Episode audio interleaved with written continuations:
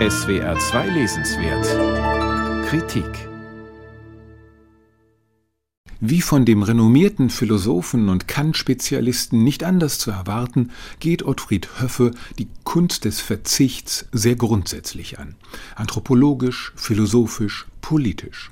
Leben heißt verzichten. Schon deshalb, weil wir uns in jedem Moment entscheiden und deshalb auf Handlungsalternativen verzichten müssen. Hier hat der Verzicht in den meisten Fällen aber noch nichts Anstrengendes.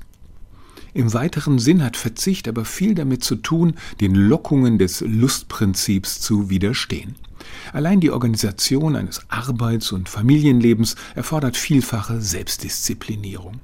Erst recht, wer eine sportliche, künstlerische oder wissenschaftliche Spitzenleistung erbringen will, muss auf dem Weg dorthin auf viele Vergnügungen und Bequemlichkeiten verzichten, um am Ende solcher Askese womöglich viel größere Freuden zu erleben. In der politischen Philosophie ist die Gründung des Staates, da folgt Höffe Thomas Hobbes, ein Akt notwendigen Verzichts.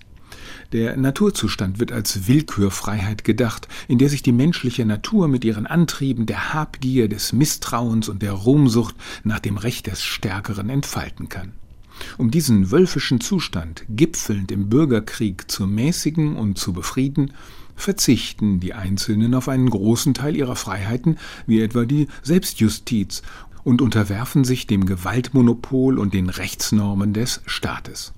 In der heutigen Demokratie macht sich ein weiteres Prinzip der Selbstbeschränkung geltend.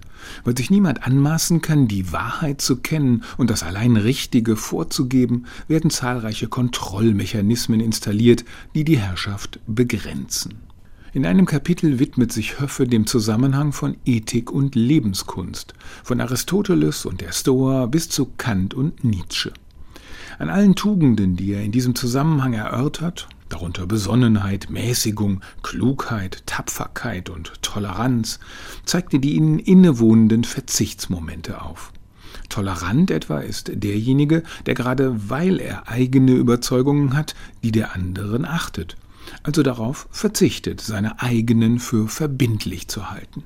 Im zweiten Teil seiner kleinen Philosophie der Selbstbeschränkung bezieht sich Höffer auf aktuelle Probleme und Debatten.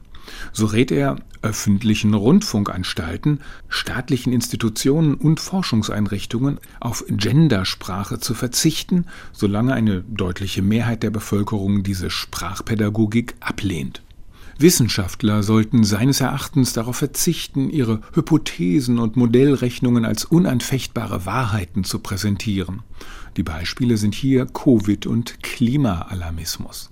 Höffe sieht die politisch aufgezwungenen Beschränkungen im Zuge der Pandemiepolitik kritisch. Vielfach seien sie schlecht oder einseitig begründet gewesen und hätten mündige Bürger zu Untertanen degradiert. Verzichten sollten, meint er, vor allem Inder und Afrikaner auf weiteres unkontrolliertes Bevölkerungswachstum. Beschränken sollten die Bewohner wohlhabender Länder dagegen ihre unhaltbaren Konsumgewohnheiten. Ohne Wohlstandsverluste werde sich der weltweite CO2-Ausstoß nicht beschränken lassen. Die alte bekömmliche Tugend der Mäßigung trage hierbei zur weltpolitisch wichtigsten Verzichtsleistung.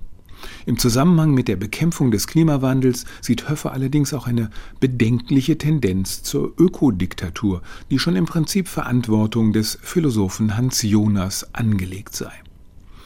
Über all das lässt sich diskutieren, auch wenn sich bisweilen der Eindruck aufdrängt, dass hier ein kluger alter Herr seine eigenen eher konservativen Auffassungen überhöht hat mit Verzichtsphilosophie.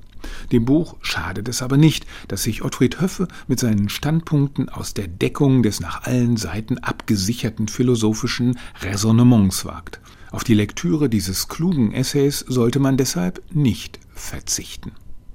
Ottfried Höffe, Die hohe Kunst des Verzichts. Kleine Philosophie der Selbstbeschränkung. C.A. Beck Verlag, 192 Seiten, 20 Euro.